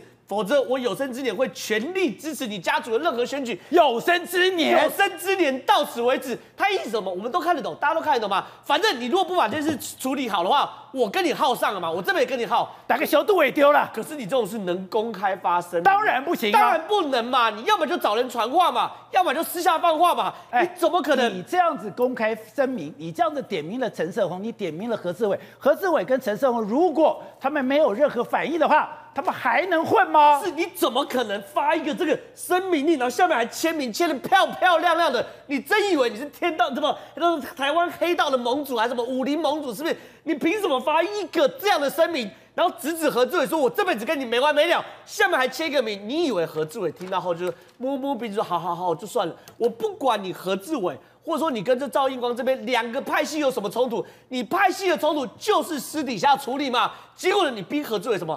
把最后一层脸面全部捅破嘛？怎么捅破？直接哦，何志伟发声明说什么？台湾不可以变黑色岛国，民民进党内部也不可以有黑色豪门。我讲白，你是什么咖？我讲白，你是什么咖？你居然要总统陪葬？你是什么咖？你做什么事情？你事业做多大？你有多少票啊？我讲白了嘛，我们今天政治上算票嘛，对不对？你你有多少票？我就讲嘛，他最蠢的事情是把北投、北投、阳明山脚下那那那套事情拿到天子脚下处理嘛。所以哦，你看哦，大家都我不太强调是李登辉当时嘛黑金横行的时候，你也是离台北越远嘛，黑道越猖狂。你进到台北市，敢这样猖狂吗？当然是这样。所以说你还开枪没事，整个民进党的形象。跟你一个赵英光绑在一起，你不讲我还以为你是什么什么神农会什么什么理事长啊，什么什么县市长对象，没有，你就是个北投的地方人士嘛。你在北投有利，可是你现在不可能有利啊。我这样讲好了，昨天民进党中央党部连开两场记者会，态度我认为已经很清楚。有两个二百五没听就听懂，一个叫赵英光，一个叫吴英龙。赵英光之前今天还跟我出来说什么东西？我生得了儿生，管不了儿心。最近几年我跟他是非常非常的疏离。你真的跟你儿子疏离吗？我随便查你儿子的判决书，有掳人勒索的，有强盗的，然后有伤害的，有违反枪炮弹药管制条例的，有损害赔偿的，这哩哩啦一大堆，全部是你儿子的案底。你儿子要去要要要去出庭了，那个出庭书羁押书寄哪？寄你家哎，你跟你儿子住哎，你儿子一二零一六年当选民进党党代表，二零一八年服替代役的时候给我逃兵。给我恐吓，然后呢还逃还逃兵，还恐吓，然后呢违停被扒，当然开枪，这是你儿子。然后开枪说那是道具枪。今天你没有幕后的影响力的话，你怎么可能大事化小，小事化无？我就问嘛，你儿子凭什么当选民进党党代表？就那么简单的事情嘛？就是因为你老爸是台台北市党部的平招嘛？就那么简单的事情啊？还是你儿子文笔很好？会针砭时事，哎，有参加太阳花学运，不可能吗？当党代表很难吗？当然了，因为当然，我跟你讲。选举是越基层越难哦，党代表是一个个党员绑下来的嘛。你如果没有没有一个党员一个党员绑，你根本没办法当党代表。我我某种程度，里长比立委难选嘛，因为里长是一个个绑的嘛，立委是大气候嘛，对不对？三 Q 啊，所以党代表很难选，很难。那你没有地方实力，没有一个绑一个，没没有办法绑那个，没办法绑基棍，你是当不了的。第一对一选举相对好选，党代表那种一个绑一个反而难选嘛。所以说你今天赵基佑何德何能嘛？你凭什么当民进党代表？很简单，是你赵英光支持的嘛。好，你赵英光支持这边，然后你赵基佑也不懂得低调，他是有帮派背景的，在北投被列管是帮派分子，然后呢拿了蔡英文的照片就放脸书，然后去参加蔡英文的活动就放脸书，然后去参加义警义消活动就放脸书，然后去参加他爸爸的，然后有什么非常非常多什么的姚姚文字记的花拍照放脸书，这东西你平常那么高调就算，你出事了。你头就给我低低的嘛？你党没人管吗？可能没有出事，没有人管。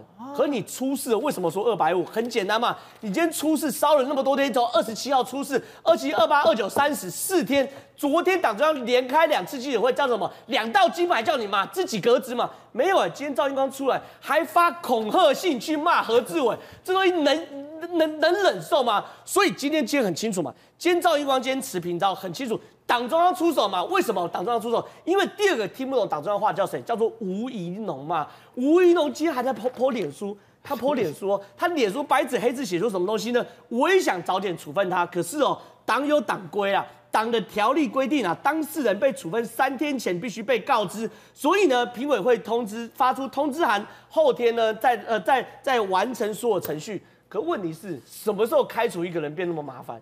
什么时候开除一个人要管三天？我讲白了，当民进党中央出手了以后，我逼着你赵英光，你跟我辞你就跟我辞了，这中间有什么规矩吗？这是政治，这是压力，这是手段。我跟你讲，谈政治的时候，另外一个跟我谈程序，就表示他干嘛？用程序在护航什么事情嘛？谈政治没有什么程序问题啊。那照理说，这个赵英光要不要大家也开个会？大家开个考机会，决定他这言行有没有损失，然后再叫他辞职。没有，叫你辞就给我辞嘛。所以说，当民进党的北投的两大派系，不管是何志伟这边还是赵英光这边，当你闹起来浮上台面的时候，谁要第一线帮帮党中央挡挡下来？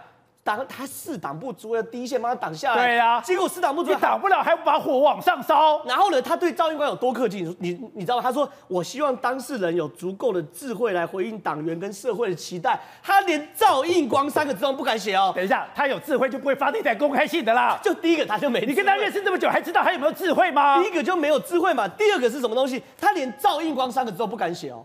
他就写当事人哦，他连赵应光都不敢点名，为什么？很简单嘛。吴怡农这么熟啦，因为很简单，吴怡农他不是壮阔台湾吗？他不知道带着台湾打仗的吗？不是啊，他把台湾变成黑道啊。他如果照他说法，如果他今天是台北市市长的话，他今天台湾总统的话，他看到这边是不是也不敢处理啊？你这样讲哦，吴怡农登记参选的时候，后面的人就是赵应光，还有另外赵新宇、赵介佑的姑姑嘛，对不对？现在他在台北市党部当执行长，他呢台北市党部的平召。我是吴怡农，我如果有任何一个政治人物的手段或枭雄的枭雄的决心的话，我不管那个时候是谁推我上来，该壮士断腕的时候就壮士断断腕，对不对？其实坦白说，这个时间对吴怡农来说是最好的试金石嘛。你今天如果敢跟赵新宇、跟赵赵赵赵赵英光讲说，请你离开的话，大家都觉得你是有魄力，就没有完全被看破手脚。好，船长，我们到在周星驰的黑道喜剧里面，哎，在黑道里面就讲。我祝你长命百岁，祝你全家平安。这是一个非常非常恶毒的问候，那就代表那是一个非常严重的恐吓。结果，哎，你赵英光居然讲我敏感五内，希望此事到此为止，评委会赶快召开，技术处理。何志伟委员的这份情谊，我感受到了，我有生之年会全力支持你家族任何选举。我当时想，你怎么会讲这种话？你怎么会公开讲这话？果然没有错，何志伟跟他的爸爸没再忍的，马上一枪打回去，火直接烧到了党中央。你不是逼着党中央出手吗？民进党现在状况是什么？民进党过去的时候，因为国民党搞黑金，在地方上搞黑金，大家很反弹嘛。对啊。民进党一开始就抓着反黑金、爱乡行政爱民、爱乡土、反黑金，慢慢的爬起来。可是现在没想到是在台北市天子脚下，越搞越难看。那个赵英光直接呛回去了。何志伟除了发声明之外，他在记者面前也直接的把你给回去呛了。他说什么？赵英光遇的特别感谢，我觉得很荒谬，很荒谬，直接就公开出来讲了。他说：“我和赵家的关系呢，平常呢，我们就算认识，就算有片面，也是远远的互相的看着对方，我们是不讲话的，不讲话，不讲话的，就直接讲出来了。”他说：“你去查赵英光、赵家这五年来跟谁见了面，在哪边出没，在哪里把酒言欢，都贴了很多照片，有我吗？”我查了很多都没有找到我，代表他手上还有东西，还有东西，而且就是说我跟你是没有关系的，然后就这样子直接就对呛了。难怪要逼着赵英光，你赶快给我辞下辞掉。所以后面就是一定要把它处理掉。可是保险，这最可怕的是什么？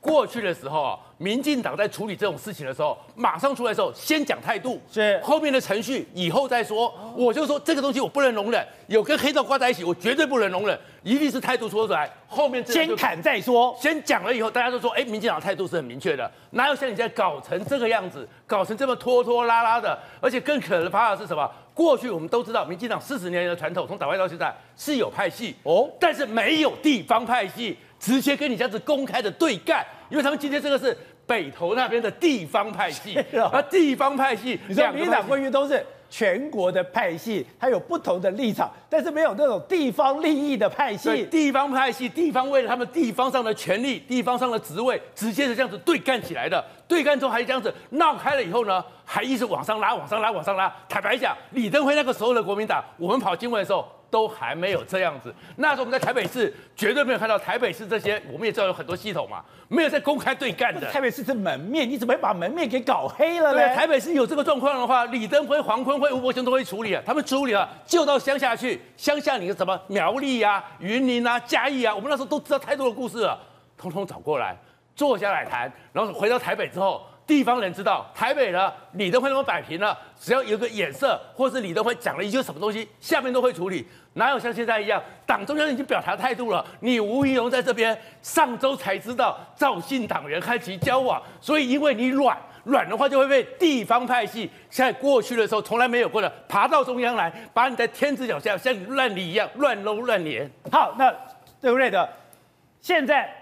民党有个更大的风暴，也就是这个执政风暴里面最夸张的是，哎，台北市警察局跟警政署署长竟然互相杠上了。对，没有错。那么事实呢，就在今天下午的时候呢，下午两点呢，台北市警察局长这个陈家昌带着前松山分局长林志成啊，自己主动跟检察官联络了以后，来到台北地检署接受侦讯的一个多小时，顺便把自己的手机给交出来了。你看各位，陈家昌这样做，你知道吗？反正。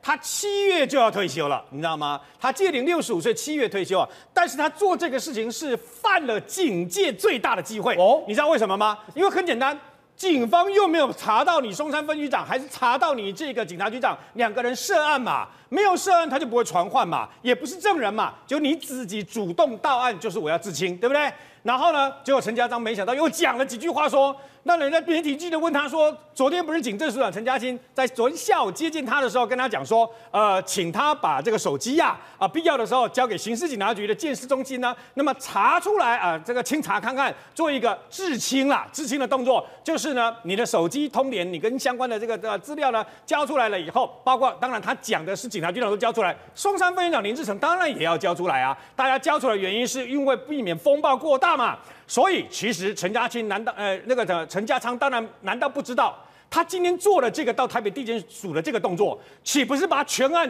更升高到无以复加的地步嘛？对，本来不是啊，就黑衣人冲进去，只不过松山分局逆报哦，讲白了吃案呐、啊，你知道吗？逆报吃案，从两个人、七个人变成十个人，然后到底。从那个一开始说是不小心一回丢那个警用电脑的那个 monitor 嘛，到后来搞了半天是拿着折叠椅直接摔砸下去的。对呀、啊，哎，妨碍公务、毁损公务，这都是公诉罪嘛。那既然中中人所的这个护说严姓副长这么神勇冲出来制服，对不对？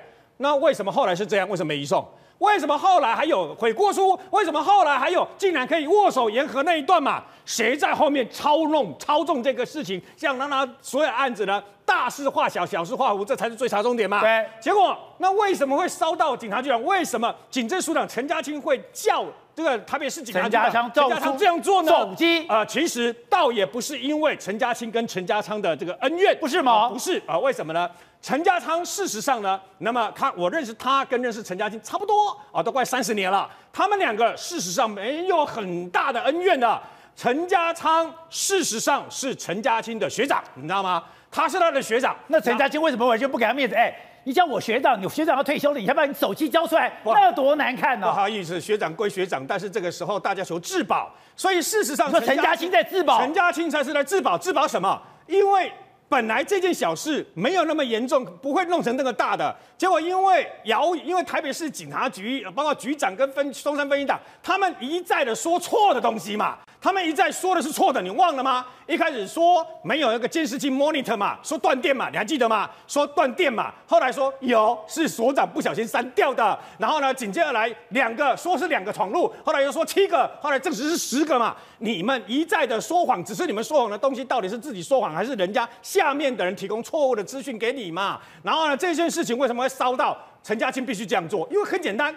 你知道这几天一直传，一直传，连民意代表都传到民进党一个，古中国国民党两个议员，有三个议员，这三个议员都已经出来澄清说跟我没有关系，我没有关系说，然后还直接讲说，不然你去调通联记录，我没有打过电话，没有到过现场，啊、也没有跟他们关说过。那台北市警察局长这个陈家昌也这样说啊，没有高层介入关说，没有这个等于说明代介入这个施压等等嘛，那到底有没有不知道？但我问你呀、啊。空穴不来风啊！为什么？为什么外面的人传得沸沸扬扬？那我我请教一下嘛，大家电视机前面的观众朋友，你相信派出所所长说是我不小心要备份的时候 format 格式化？你相信吗？当然不相信。相信吗？如果相信的话，那为什么这个所长会说从警这些年以来就是不要造成长官跟别人的麻烦困扰？他讲这句话什么意思？他讲这句话什么意思？给谁麻烦困扰？各位哦。他们现在呢，那么在第一线的这个派出所的副所长这些人呐、吃上了失纵人犯的这个罪子罪名哦，你知道吗？然后那个所长变成湮灭证据的罪名哦。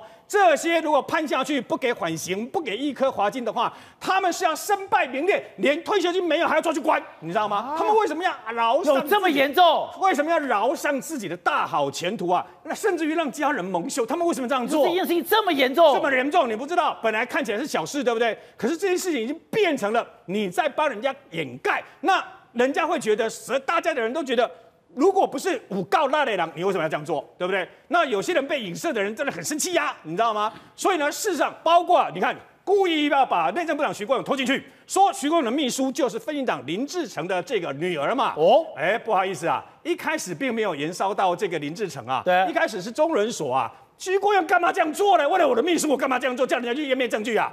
这是个比例最简单的比例原则，但你可以发现，有人故意要把那个路线往那个地方杀，烧到徐国勇，因为只要烧到徐国勇，中间这些人、这些传真引线的可能就没有了。到底有没有？这到底真的像那个台北市警察局长陈家昌所说的，没有人来施压？我不知道。不过外面传的沸沸扬扬啊，外面点名，甚至于讲的很多东西，我相信都不是完全百分之百捏造空照来空穴来风的嘛。现在把这个手机，有史以来第一次，警察局局长、分局长手机必须交出去，不够，不够，你知道吗？交出去的手机只有交一只是不够的啊。我们的这些警察局的这个长官呢，很多都是用公家所发给的手机嘛，对，难道没有自己的门号吗？自己手机。然后我们当记者的人都知道，当时我在当这个基层记者的人呢，都有相关单位在偷听我们的监听，非法监听我们的手机嘛。所以呢，我们都会安排的，包括很多的这个各式各样的这个 SIM 卡，你知道吗？在必要关键的时候呢，甚至于还有个全新干净，连 IMEI 序号都查不出来的手机。然后呢，这些警察高官难道只有一只手机吗？他的又常用的那只手机，事实上呢是上面公家所给的打电话不要钱的手机啦。但但是没有第二只手机吗？还有他家里没有电话吗？他的办公室没有电话吗？这件事情不在那个到现在检察官不让我们看的那个九十六秒消失的那个影带，不在那个地方，在手机不在那个地方，在什么地方？在九十六秒钟发生完以后，为什么？这个英勇看似英勇冲出来制服黑衣人的这个啊副所长，他没有把他们移送法办，发生了什么事？联络了什么人？有谁？有没有出面召集啊？这个像这个密室，所谓密室协商，有没有人写了剧本？有没有人在导演？我们目前怎么看都觉得有啊，你知道吗？那是谁干的嘛？所以因为里面又卷出了这个所谓的黑道大哥，然后又卷到了所谓的重量级的议员，然后呢，那么整个全案，我讲坦白的，如果都没有的话，那就是派出所的正副所长两个人去背，你知道吗？就算黑锅也是你们自己愿意背的嘛。那如果有的话不得了啊，不得了的话是你们这些警界高层在集体说谎啊，你知道吗？所以陈家青怕这个火再烧起来，本来是中仑派出所，本来是松山分局，现在台北市警察局有可能往整个警政署烧啊，烧到警政署。那你知道为什么陈家青怕这样做？因为就在这两天，又发生台北市啊，不不是台北市，台湾警界又有一句通关密语呀、啊，叫做什么？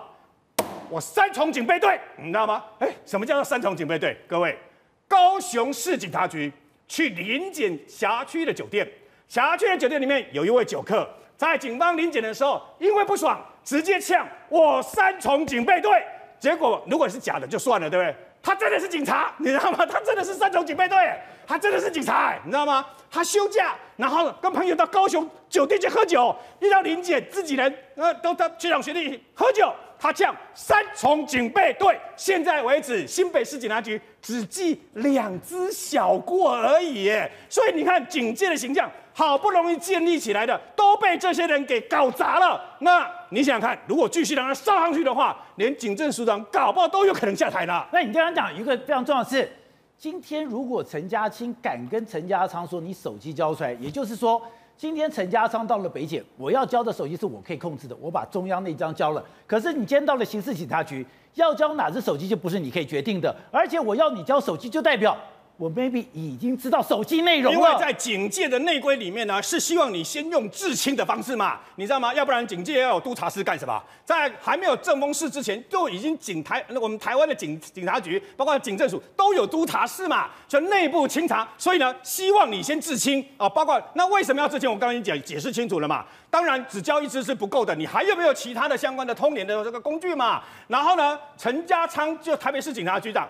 就因为这样不爽嘛，你怀疑我是吧？你怀疑我？他今天的讲法里面，表面上说是不为了为了不让刑事局为难，但是他后面又讲，因为呢，台北地检署检察官较具公信力，那就是刑事警察局 没有公信力，那就是警政署没有公信力，你就是这个意思，你就是不爽嘛。问题就在这个地方，我要我要告诉一下全国的观众朋友，这个最该负责任的人是台北市，你知道吗？为什么？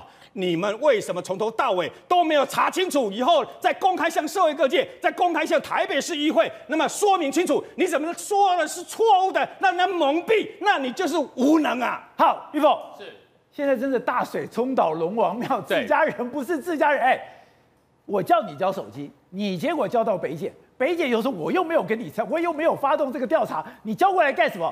就代表。今天台北市警察局已经完全不甩警政署，而警政署已经，我就是不相信你，甚至已经怀疑说你什么资料我已经监听到。我才敢对你做这个动作吗？对，其实陈家昌局长跟陈家清署长呢，他们两个互相不理对方，已经不是秘密了。啊、在警政会议的时候，其实两个看到了，其实就像我们刚才讲的何志伟跟那个赵英光一样，他们就远远看到了，他们也不会讲话。为什么呢？他们两个不讲话已经很久了。台北市台北市是首善之区，台北市也有机会来接警政署长，但是因为陈家昌局长年纪比较大嘛，对。那这一次的事情，他七月届龄退休了，他已经要退休了。那因为这件事情呢，为什么不让他让他好好退休呢？其实我们还原昨天下午的时候。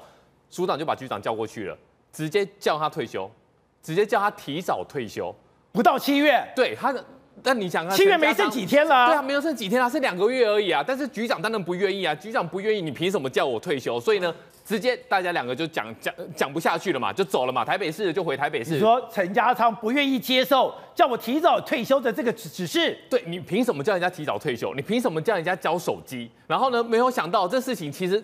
是茶壶里面的风暴，然后呢，大概在六点多的时候啊，手机袋里面就收到了一个简讯。这简讯呢，就是这一个很可怕的白纸黑字，署长叫局长交手机的至亲的一个新闻稿。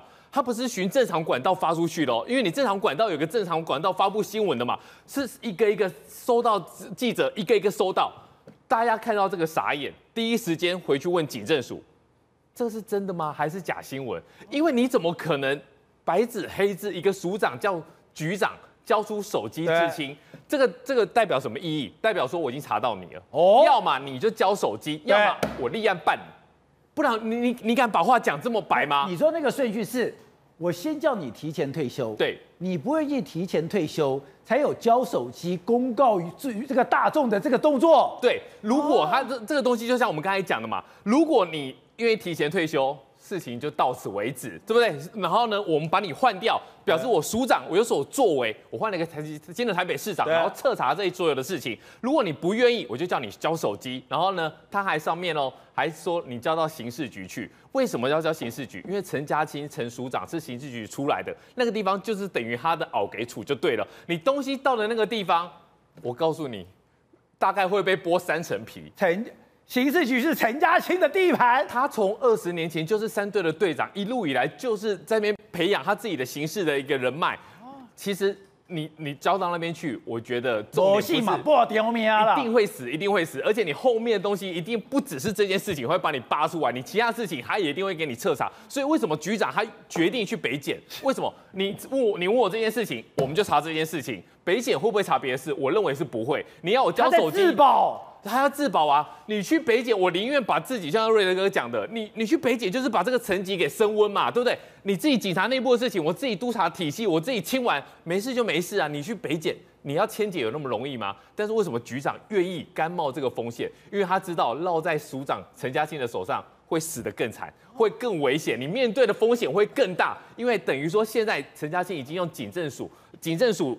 来发新闻稿，叫你交手机，交去刑事局，刑事局会整个大队，整个刑事局把你揉捏，哪里把你办到倒为止。所以呢，他宁愿去面对一个检察官，对，面对检察官，你就是案件这件事情，你办我有没有问题？没问题，你还我一个清白。你有问题就办，他不会牵扯到其他地方。但是这两个月，哎，陈家这好歹也是高陈家清两届的学长，哎，对，学长很大，哎，就你。陈嘉欣是这么凶狠的角色？你想想看，陈嘉欣其实历届以来，他已经当过超过三年的署长了。在这几年政治氛围那么混乱的情况之下，每个署长都是摇摇欲坠，然后关关难过关关过。他已经可以可以做这么久，他已经这几届里面做最久了。为什么？因为所有他可能的敌手，他没有在客气的，已经砍光了，所以呢，他才可以，呃，这条船才可以摇摇欲坠。然后他跟习近平一样，他把我的对手全部干掉，对没有继承人。他已经把他全部都都给歼歼灭清野了。只是这这件事情，其实真的引发了台北市一些警官的一些公怒。剩两个月，老学长两个月就要退休了，你觉得他两个月会会弄到你怎么样吗？是你叫人家交手机，如果到时候查不出来一个所以然，我看署长问题也很大。好，辉正，这两天刚刚讲到的这个火真的越烧越大。你一开始就认为说蔡英文现在赶快会出手，逼着这个整个台北市党部的这个火不能再烧上来吗？我跟你讲，他们处置不当，导致一个社会案件变成政治事件，而这政治事件现在就变成逼不得后面最大咖老板要跳出来止血了。为什么这样说？你要知道这个到底是他处理还是苏贞昌处理嘞？我觉得从他们的整个背景脉络看起来的话，这个好像层级不是苏贞昌能解决的。你要知道哦，这个这一次大家不是说吴怡农当上那台北市党部的这个主委吗？创下三十四年来这个党部主委没有办法如期选举，为什么？就是因为薛凌这个派系跟之前的那个王孝伟两个派系斗得到没有办法下来，就后来这个吴怡农出现，是谁把他变成？哎，为了要让吴怡农可以参选，还去修改吴怡农条款，一年。对，本来是两年以上，变成是一年，但是就是因为你这个赵英光在这一第一时间点，要是我，要是我，我第一时间点。养不教，父之过。你还有什么说你跟你儿子不熟？谁管你熟不熟啊？给啊，你生你生小孩要改东西领导的代志。结果他如果在第一时间还想撇清，对，重点是他如果在第一时间点，他就自我处分，他就直接很。我跟你讲，如果是我，我不是说只有辞召集人，我连我这个怎怎么评委的身份我都辞掉。这么阿萨利，我一定要从这边断掉，我要形成一个断点，不然我会烧到后面的人啊。那现在情况来。来了，因为感觉起来他的那一样子的一个处理方式处理的不当，导致那一把火一直往上烧，而且何志伟他们某一种程度来讲也是跟你算总账啦。当然，我也想把这把火烧上去。对，当时我那个我妈妈为什么没有办法当党部主委的，就是因为你倒戈变成是呃投奔敌营，所以在这种情况之下，何志伟借这件事情来跟你算总账。那这种算总账，你已经知道你之前已经得罪过那一方人了，你还不赶快自行就赶快自缢吧，就赶快自己解断尾求生，断尾求生，你才能。保住后面的所有人，你现在逼到是。他今天这个迟召委，超是他自己要辞，还是后面的老板叫他辞？没有不知道。当然是老板吃。你可以叫白天讲话，有要辞的意思吗？对，所以现在来了，现在情况就是，显然，呃，何志伟这一方是希望借由这个事件一路烧烧下去，要斩草除根，把整个党部的势力全部给他抓回来。所以这个变成是这件事情在滚动当中。说现在其实是整个台北市党部的权力斗争，这不只是台北市党部的这个。台北市党部的重责大任是要提名未来台北市市长人选跟，对哈，跟市议员所有的相关，这是一个非常大的权利。甚至人家之前讲，如果这一次所有事件不发生的话，搞不好那个呃那个那个姑姑就要出来了，姑姑都要选市议员了，你知道？所以这就为什么姑姑要不分区排第三十名，那也很近了耶。对，所以你就知道，在这种情况之下，这一把火烧下去哦，不仅是说社会事件变政治事件，甚至有可能会冲牵动整个民进党派系里面的大洗牌。可是我不懂啊，今天吴一农的条件这么好，哎，你也是政治世家，你就是哈，哎，他又是什么哈佛，是不是？他又是什么高盛是吧？他又是呀，他是耶鲁，他又是这个高盛，哎，怎么这件事情你不会处理呢？你是你不会处理，你呀，贝可以教你怎么处理啊。我跟你讲，你是流水的主委，人家可是铁打的地下，哎、啊。铁打的营盘流水的官是，所以你要搞清楚，今天是谁让你那个呃坐呃吴一农坐上这个位置的？如果后面没有这些所有的势力在提你，谁出面画几下？人家其他人没？不然你讲说薛黎，那你讲说王孝伟，这两个人的政治资历哪是你能比的？后面有，所以你说吴一农有那个三日京兆的感觉，是，我只是过个水而已。甚至我觉得有有一些媒体比较坏一点，竟然给人家讲成吉祥物。物，这实在不很过分。说什么？这我觉得这样子。吴一农是吉祥物，就有人用吉祥物，我觉得他好歹这个扛棒是帅哥的扛棒，怎么会是吉祥物呢？帅哥就可以了。我觉得帅哥还蛮重要的，不然正浩怎么会坐在这里呢？对，那然后重点在于，所以呢，这就是为什么变成吴一农没有办法去真正做一个决策。他今天坐他的位置是哦，不要我那个倒沙缸啊，你这把倒沙缸来出代志，我被安尼嘛唔丢，安尼嘛唔丢，有一点好像施展不开来。所以我认为这件事情能不能断点到此，其实都还有变数。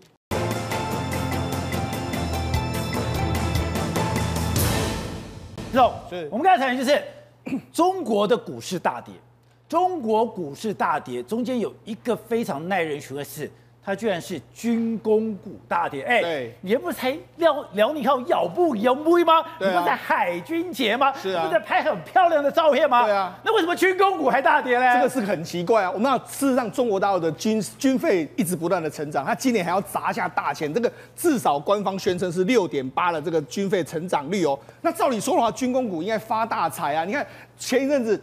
中国三亚还有很多船都下饺子，未来还有那么多，就没想哎，今天中国股市大跌里面，大家都在讨论一个哎，军工股到底是什么啦？是、啊、为什么？因为中军工股这是军工股板块里面来说啊，你看很多股票最最低是零点四趴跌幅，最惨的有跌到十三趴，跌十趴的比比皆是，全部都大跌一个状况，四趴到十三趴。你看什么中国航发动力啦，中国海洋公司啦，然后中国中国航空的这个光电公司啊，中航沈飞全部都出现一个大跌，沈飞都跌，大家都觉得说到底是。怎么回事？那你要跌到怎样？跌到大家都开始在亏这个人，这个人叫李轩呐、啊。李轩，你觉得为什么亏这个李轩？怎样？因为他他有一个，他有旗下他控有一个证，一个所谓的基金，这叫国投瑞银的这个国家安全，就是他专门在投国家安全的啦。所以他买了非常多，就是这个国家安全的这个股票，包括军工股嘛。就那股民就开始这边哭手他，你看跟着李轩混三天二九顿啊，这不是每顿每天都 饿？为什么每天都饿？宝杰照跟着李轩混三天二九顿，很惨。为什么？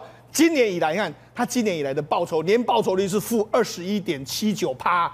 你想说，哎、欸，中国军工到底是出什么问题？你这个习近平说要大力的搞下去，居然为什么会出现这样的局面？而且你前两天才讲个动气动拐五的这个这个下下水，对啊，三亚基地那么多的船都这样子下去，怎么会是这个样子呢？你的飞机也说要国建，哎、呃，说要自己造啊，什么都这个局面这样，怎么会出现这样的局面呢？那我跟他讲一个更有意思的，好，我们就帮他抓出来，你看。中航沈飞，你看它最高价其实有到一百块，它已经腰斩了，哎、欸，很奇怪。沈飞腰斩，航发动力也是一样，几乎也是个腰斩的局面。中航光电也是大跌的一个状况，浙江鼎力也是个大跌状况。大家想说，你到底是怎么回事啊？那好，我们就说中那只只有中，然后那可能是军工产业全部都问题。哎，没有，我跟你讲，我们讲美国好了。美国，你看这个格鲁曼，这这个你看罗斯洛普，你看是在往上涨啊，对不对？那另外一个洛克希德马丁，它也是在往上涨啊。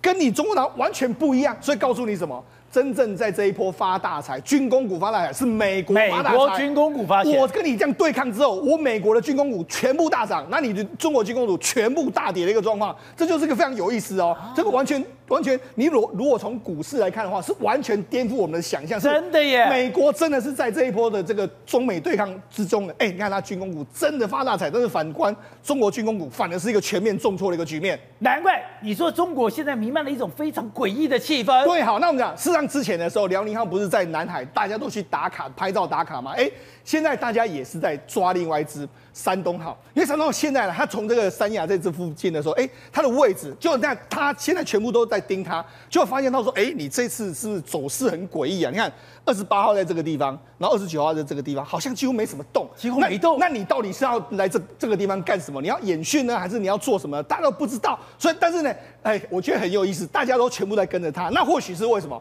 他可能怕他走出来太远的时候呢，美国的或者军舰什么又开始在围攻他，所以他就继续在那个地方一直都没有动，没有动这样一个状况。你的航空母舰就是要远航啊！你如果不远航，你干嘛要航空母舰呢？哎，对，大家就说都是想说，哎，上一次你有个任务，上次辽宁号你是要拍影片嘛？那你这一次的山东号到底是要做什么？大家不知道，而且它的护卫舰还离它蛮远的哦。护卫舰，你看这是山东号本身，它的护卫舰的话，哎，就离它非常远哦，甚至人家不敢离开三亚太远。对，那人家拍到就是说，哎，他们都离得很远哦，甚至这是之前的这个海。还在一起哦，但是后来就就两个就分开了。那到底为什么要分开？为什么他们到底在做什么东西？没有人知道他们在搞什么。那为什么会这个样子呢？其实呢，很多人就说，他航他的这个动力不足，他根本没办法跑到太远的这个地方。山东舰是中国自己制造，也就是它的国舰国造第一艘航空母舰。是你今天辽宁号以前的瓦良格号，你还是破铜烂铁，是破铜烂铁我帮你盖，没想到。这个破铜烂铁的辽宁号，你还可以偶尔登起起来，登报起来。对，你的山东号。被电起来都不好。对啊，大家讲的很奇怪啊。哎，山东号照理说是应该比辽宁号好一点点嘛，但是后来人家发现哦，因为他们两个都属于那种传统蒸汽式的这样子，他们出来的时候都要有那种大型的这个补给舰在旁边。上次辽宁号就有大型的补给舰在旁边，哦、所以它可以跑得很远嘛。补给舰在你的旁边，但这一次山东号旁边没有补给舰啊，所以或许人家就说可能是因为这样的关系，所以他们没办法离开三亚太远，就在那边绕来绕去，绕来绕去。他们只要出去撑不到六天。对，那因为他们是传统的，那相对于你看，人家美国尼米兹级的这个罗斯福号，你看他出去的时候，哎，他要多久就多久时间，根本没有所谓的，他除了要可能要在岸上补给一些人员的这个补给之外，他几乎是可以。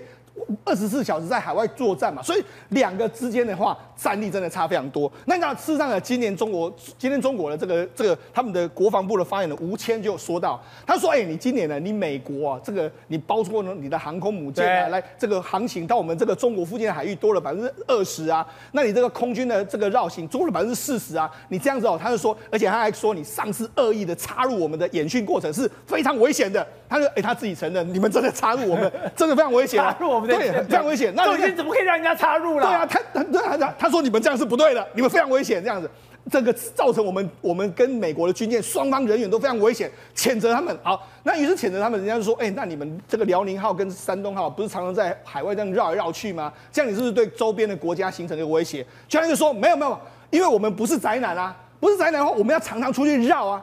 不是，就宅宅男才会待在家里面。航空母舰本来就要出去绕嘛。可是问题是你常常出去绕的时候，你又常常被人家乱这个从中间插入。那你现在本身又没有所谓的这个，包括说补给舰在旁边的时候，你又不敢跑太远。所以大家讲说，你的航空母舰到底是能战不能战？好，那到底能战不能战呢？其实我们已经看得非常清楚。你从中国的军工股那样子的表现就告诉你嘛，这一切好像都不是太妙的一个情形。好，所长。现在中国、美国都要发展军工，而且我们看到了中国像下饺子一样，不断的建构它的大海军。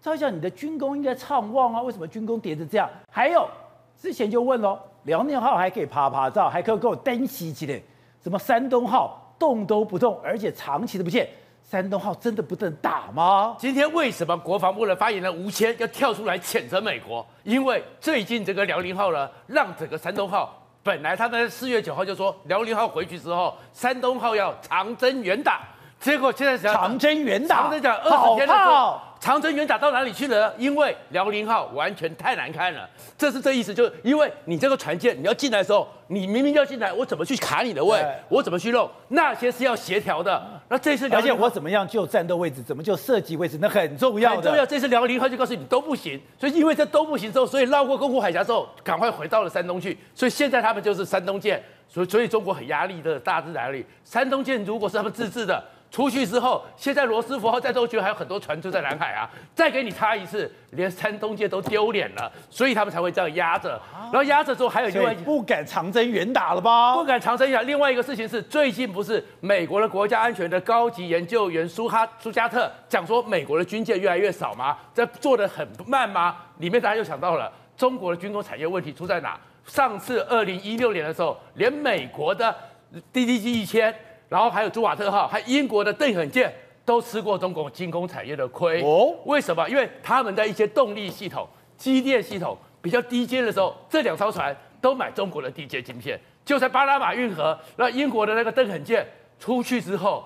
这些晶片挂掉了，哦，是吗？对啊，所以他们买过中国的晶片，买过中国晶片几万片，比较低阶，比较那个的，所以现在他们在重新更换。所以中国的问题就是，你做出来很多，可是真正的美感，不管是政法、战略，甚至是晶片里的你说这些经济度。晶片放在美国的武器上都会当票，对啊，这二零一六年十一月的时候，经过巴拿马运河 DTC 一千被拖回美国，然后现在开始重新换晶片，所以这就是中国军工产业的状况。可是虽然中国这样子，全世界现在还是很紧张哦，很紧张什么？就是认为说，连台湾现在在这六到八年之间越来越危险。今天连经济学人都特别的，台湾就是在标靶的中心。右边是美国，左边是中国，这些飞弹、这些军舰，台湾即将是最危险的地方。但是它里面呢，不是在警告台湾你危险而已，它是说中美两国，你们现在再搞下去，你们会造成全世界，你们自己要想办法。他警告美国是说，如果你让台湾失去了，你美国世界的领导地位就没了，你美国要都伤心。而也警告中国说，你不要这么狂暴，以为说你真的很厉害。你这样一搞，全世界一年，它就因为我们台积电，我们电子，一年会损失四千九百亿美元。中国你赔得起吗？其实就告诉你说，这个时候台湾其实在这个全世界已经是焦点中的焦点。可面对这焦点中焦点，那台湾要做什么？我们当然要好好的提升军备。所以现在呢，提升军备是什么？我们现在开始呢，要提前抢三分钟。这个分钟是很重要的。抢三分钟。所以呢，我们天居计划，我们 IDF 不是进驻澎湖吗？对。现在开始要把它建这个更好的基地。更好的状况，强化天基计划，直接在澎湖，它的基地直接起来，而一起来之后呢，带着两枚的天剑飞弹，两枚万箭弹，而这万箭弹呢，马上有个新的搭配，美国落马就给我们的 A G M 八八加强型改良型 A G M 八八是什么？到时候就是我们的万箭弹打跑道，A G M 八八出去之后改良型什么？它可以追踪运动过程中的雷达车、飞弹车，到时候高低配直接在澎湖把它们给打掉。所以台湾也在周边，以后就没有第二波、第三波攻击了。就让你第一波过来之后，等着被歼灭，把你第二波、第三波给阻挡下来。好，瑞德，现在我们的汉光演习就是全面在演练这些东西吗？那么这一次呢，在国防部长邱国正的要求下呢，汉光演习八天七夜，有史以来那么时间最长，而且呢，那么要求就以现在的装备，各位要听清楚哦，以现有的两岸军事的装备呢，来进行敌我的对抗。那么，如果我方作为一个守卫军，那么对对对方是攻击军，我们输了，给你一次的机会，重新研拟你要如何去对付他。然后跟各位讲啊，到到今天呢，八天七夜的汉光演习正式落幕结束，有好消息，也有坏消息。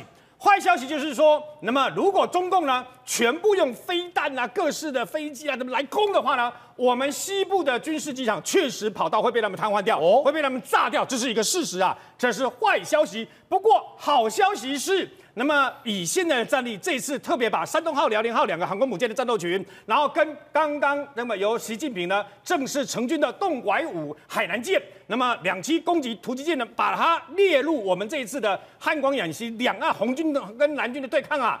结果发现一件事，发现什么事呢？虽然我们在西部的跑道会被他们攻击，对不对？会瘫痪，对不对？但是我们在花莲跟台东，以现在。爱国者飞弹、天弓飞弹跟我们的相关的这个等于说啊、呃，相关的这个防卫系统呢，我们可以完全挡住他们来自于海上的船舰跟来自于空中的飞弹攻击，我们可以守得住，可以进行第二波的反击啊、呃！这这个是过去我们没有办法没有办法做到这个优势，有这个办法。然后呢，除此之外，这次还做了一个很大胆的一个假设，这次特别他想到了一个。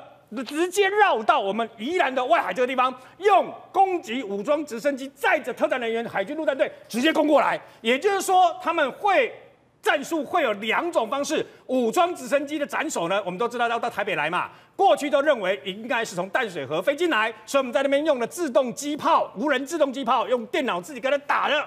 然后呢，这次包括来自于宜兰都可能一起过来，发现一个。我们非常棒的利器是什么呢？就是我们一直在讲的刺针飞弹哦。好，为什么？因为台湾的刺针飞弹是全世界呃最多的，陆海空都有。然后呢，这次包括包括现在放在东沙岛的并联式，用一个三脚架并联式两发的这个刺针飞弹，还有放在现在淡水河关渡旁边的复兴港的那么四枚一辆车载四枚的复仇者，也就是复仇者飞弹，其实就是刺针飞弹。靠这些是有办法直接把这些直升机全部轰掉，你知道吗？有办法把它给解决掉、轰掉，让他们没有办法直接长驱而入啊！刺针飞弹很好用，因为刺针飞弹就是直升机杀手。没错，然后我们现在两百五十套的那个单兵的刺针飞弹，不是跟美国终于愿意卖给我们了吗？我们再加买一千四百枚，你知道吗？因为非常好用，包括单兵所使用的红准火箭弹打他们的这个相关的这个武器啊。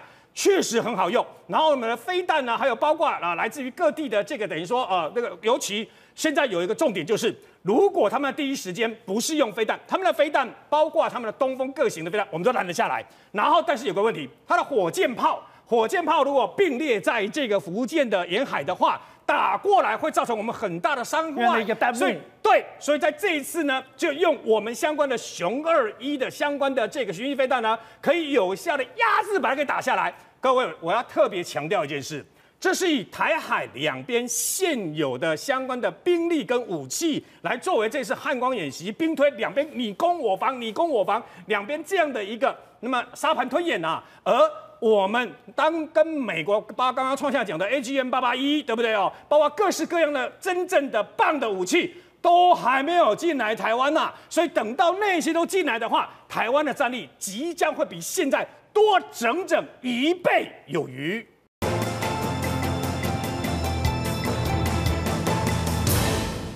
而且，美国的德州，我们也知道，它的能源之州竟然做了一个决定，这个州。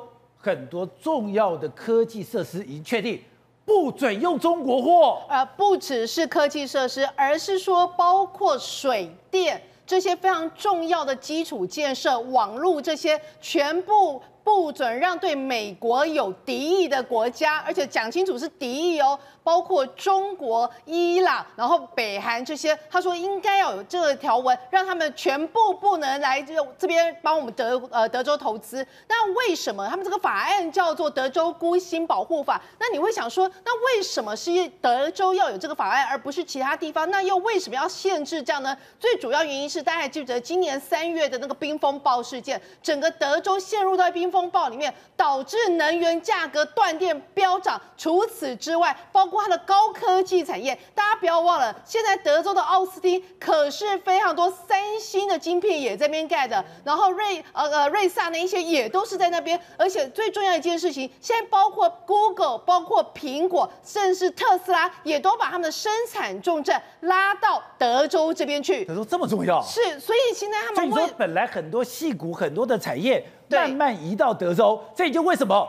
德州民主党的人越来越多了。是，所以这也是为什么他们要特别立下这个法。他们现在如果说发现你有对我们美德美国有敌意的国家来到这边设置这些进行相关的投资的话，对他们来讲是冲击非常大的。那另外一个让他们觉得非常恐怖的一件事情是。既然中国新疆首富已经把他们的投资布局伸展到德州去了，而且他所伸展的还是目前拜登最推动的一个风力发电的一个能源，就是新疆首富叫新呃孙光新。那这个孙光新呢？就是这个人，他孙光新，他目前资产大概有十九亿美元哦。他是透过他们的美国的一个子公司叫 GH 美国能源公司，这是他们自己中国的广汇能源集团里面的一个子公司。透过这家公司来取得一个叫呃兰溪兰山风场的一个计划，而这兰山风场的计划最诡异的一件事情是，它的是呃风力发电这个涡轮是设在哪里？竟然是设在美国跟的墨西哥边境里面，离附近有一个叫劳克林空军基地，只有几十英里的地方。那现在人家就来讲说，你在这边设立这个，你到底目的是要监控我们这个空军基地的一些相关的情况，还是说你设立这个涡轮之后会阻碍到我们这个空军基地正常的一个飞行序列？所以认为他的其实意图有问问题。还有另外的最重要一件事情是，他们现在发现原来德州两。年前发现一个最大的一个油田，竟然已经被中国石化公司给买下来了。那如果说现在连我们美国最重要的能源一个最大的油田，它的一个蕴藏量竟然有两两百亿桶油，如果连你都拿去的话，那我们美国这样子的能源大国、能源重镇，不就掌握在中国手上吗？